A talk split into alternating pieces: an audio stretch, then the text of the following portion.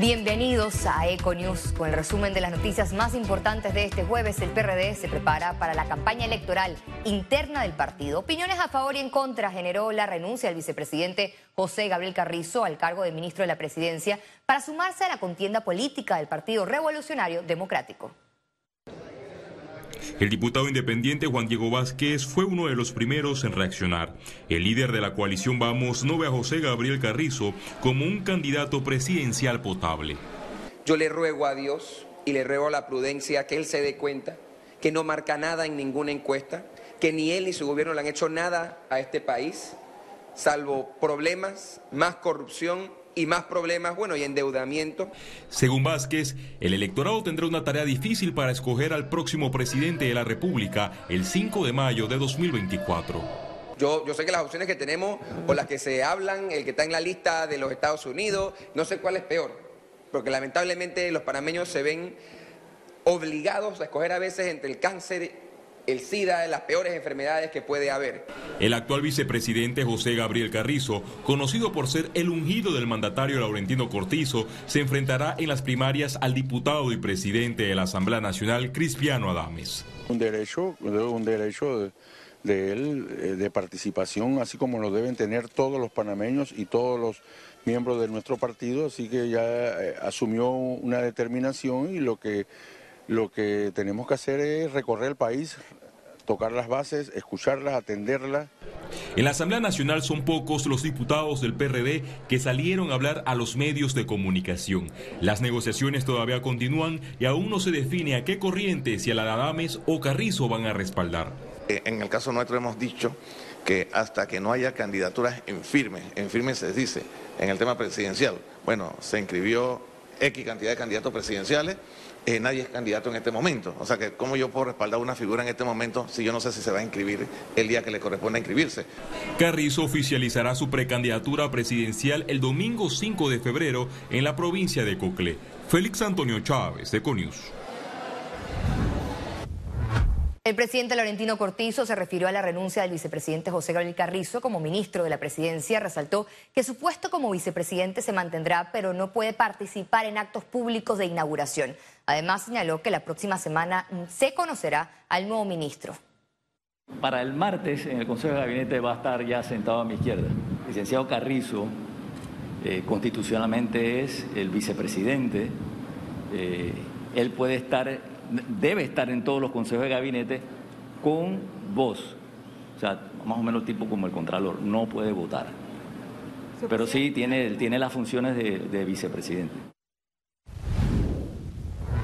El PRD lleva a cabo conversaciones con directivos de todos los partidos políticos de cara a la contienda electoral. Raúl Pineda, diputado y vocero del CEN, dijo que se espera una gran alianza donde este colectivo estaría a la cabeza con el fin de repetir una victoria como la del 2019. Todo está en lo posible. Es muy posible que el vicepresidente esté en otro partido o que sea una vicepresidenta independiente o de otro partido. ¿En qué tiempo pronostica usted que se dará esa definición para lo que usted conceptúa grandes alianzas que se van a dar? El Tribunal Electoral ha puesto en su reglamento de elecciones el 31 de octubre, el último día. Y estoy seguro que todos los partidos lo sacarán el último día. El Consejo Nacional de la Empresa Privada dio cortesía de sala al presidente de la Asamblea, Cristiano Adames, para abordar los temas país que más preocupan a la población. La conversación central de la agenda fue la crisis de la Caja de Seguro Social ante el riesgo de las pensiones del programa de invalidez, vejez y muerte. El sector empresarial recomendó atender el problema lo antes posible con mucha responsabilidad, tomando en cuenta que la decisión no puede ser traspasada al próximo gobierno. Bueno, es que ese es un tema que es muy delicado y que no se le está dando la atención requerida. Hemos hecho el llamado en múltiples ocasiones que se debe retomar el diálogo, ya se cumplieron con todas las condiciones. Esta es una mesa que estaba ya conformada, era autónoma y tenía a todos sus actores y se está, está abierta a nuevos participantes, pero debe iniciar y el mandato ya fue enviado. El Sistema Nacional de Protección Civil se encuentra en alerta permanente por los distintos sismos que se ha registrado en la provincia de Chiriquí. Cinco movimientos telúricos de baja escala fueron percibidos este miércoles en las áreas costeras de esa provincia. El Centro de Operaciones de Emergencia Nacional informó que se mantiene en constante monitoreo y vigilancia. No hay reportes de afectaciones.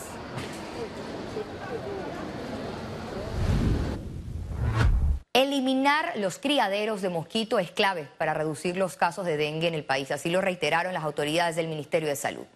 Actualmente se han confirmado más de 200 casos a nivel nacional en las últimas semanas. El MINSA destacó que es importante que las personas hagan un análisis de su entorno, tanto en sus casas y lugares de trabajo, además de revisar y limpiar los ductos y canales del agua. Economía. La agencia de noticias Emirati One visitó Panamá para promover el intercambio de noticias y coberturas con medios de comunicación del país. A continuación, su recorrido. Una delegación de la agencia de noticias Emirati WAM se reunió esta semana con directivos de Corporación Metcon para promover a través de un memorándum de entendimiento el intercambio de noticias y de coberturas entre ambas naciones. La firma de este memorándum de entendimiento busca mantener nuestro trabajo en un formato de diferentes áreas y diferentes temas relacionados con nuestra audiencia. Y ojalá podamos crear más contenido sobre Panamá y también de nuestro país y área y podemos trabajar juntos para cubrir cualquier evento aquí o allá y hacer algo como tratar siempre de ayudar y ser parte de un equipo que se complementa entre sí. Durante un recorrido por los estudios de Metcon, informaron que los Emiratos Árabes Unidos está en la organización de grandes eventos para este 2023, entre ellos uno de negocios B2B en Panamá.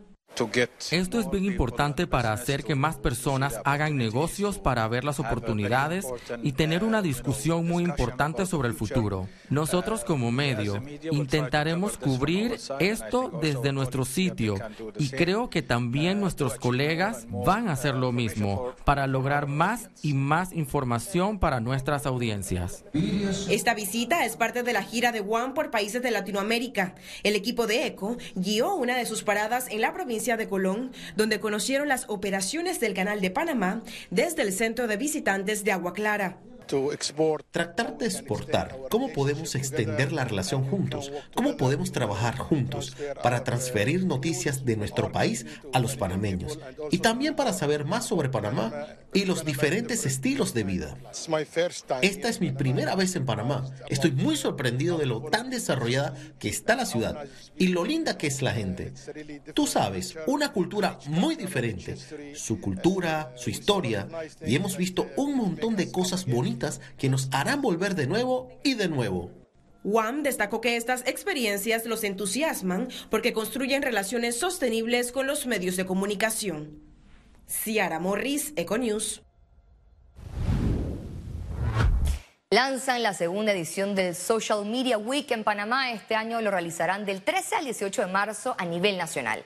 Este jueves en conferencia de prensa informaron que el Social Media Week busca promover el Objetivo de Desarrollo Sostenible número 4 que garantiza una educación gratuita, inclusiva y de calidad. Los interesados pueden revisar la agenda y detalles en la cuenta de Instagram SMW Panamá. Esta plataforma busca enseñar a todos sus participantes las oportunidades y herramientas que brindan las redes sociales para aplicarlo en sus áreas de trabajo y llevar a sus clientes su producto o servicio de una forma efectiva y masiva. Vamos a tener foros aquí en Bullet, en Starbay Casino, y posteriormente nos trasladamos a Atriumol, donde vamos a tener foros relacionados a educación, educación financiera, redes sociales, marketing. Adicionalmente a eso vamos a hacer una gira nacional donde vamos a estar compartiendo con jóvenes de graduandos de sexto año para explicar un poco sobre las carreras digitales. Este año vamos a estar obsequiando 100 becas de diplomados por parte de Aprendo Academy y una beca completa de carrera universitaria. Conexión Financiera con Carlos Araúz. La desocupación y la informalidad crecientes en el mercado laboral tras la pandemia de COVID-19 afectan más al sector juvenil. Actualmente los jóvenes se enfrentan grandes debilidades para conseguir empleo, pero de esto y más nos hablará nuestro economista Carlos Araúz. Adelante, Carlos. Gracias, Valeria. Es indudable que la informalidad sigue agobiando a nuestros jóvenes. Hay miles de recién graduados de escuela secundaria que necesitan trabajar para cubrir sus gastos personales o los relacionados con la parte de colegiatura académica y todo lo que eso conlleva. El Código de Trabajo panameño no estipula el trabajo compensado en tiempo parcial como una alternativa, cosa que esperemos cambie en el futuro cercano. Por otro lado, los empleadores en el sector privado, incluyendo multinacionales, se quejan de las habilidades algo limitadas que tienen incluso aquellos que están ya enrolados en las universidades locales. ¿Cómo entonces cerramos la brecha entre lo que ofrecen los recién graduados de escuelas secundarias y lo que buscan aquellos empleadores en el sector privado? Primeramente, tenemos que aceptar la realidad que el desempleo en el segmento de jóvenes entre 18 y 25 años está arriba del 20% y como tal debe ser manejado como emergencia nacional. Este número es difícil de digerir. Está claro que la pandemia de la COVID-19 se encargó de eliminar miles de pequeñas y medianas empresas que generaban importantes plazas de trabajo. El despertar de los últimos dos años ha sido importante, pero no suficiente, especialmente en el sector formal. Aumentos en planillas públicas han disfrazado lo duro que la pasan los jóvenes panameños, sin mayores oportunidades de contrataciones. El siguiente paso es entender que el sector privado necesita una mano de obra que se distinga por no solo ser eficiente, sino que le aporte la rentabilidad de la empresa, incluso en sus fases incipientes de aprendizaje del mundo corporativo. Motivar al sector privado a que dé esa primera oportunidad laboral que servirá de catapulta a oportunidades de empleo formal es clave. Me refiero a que el joven maneje trabajo en equipo, habilidades blandas, power skills, habilidades técnicas que puedan aportar prácticamente desde el día uno de ese involucramiento en el día a día. Dependiendo del campo de interacción profesional, pues el idioma inglés o el manejo básico de una computadora aportarán de enorme manera para que las eventuales pasantías profesionales sirvan de semilleros al sector privado.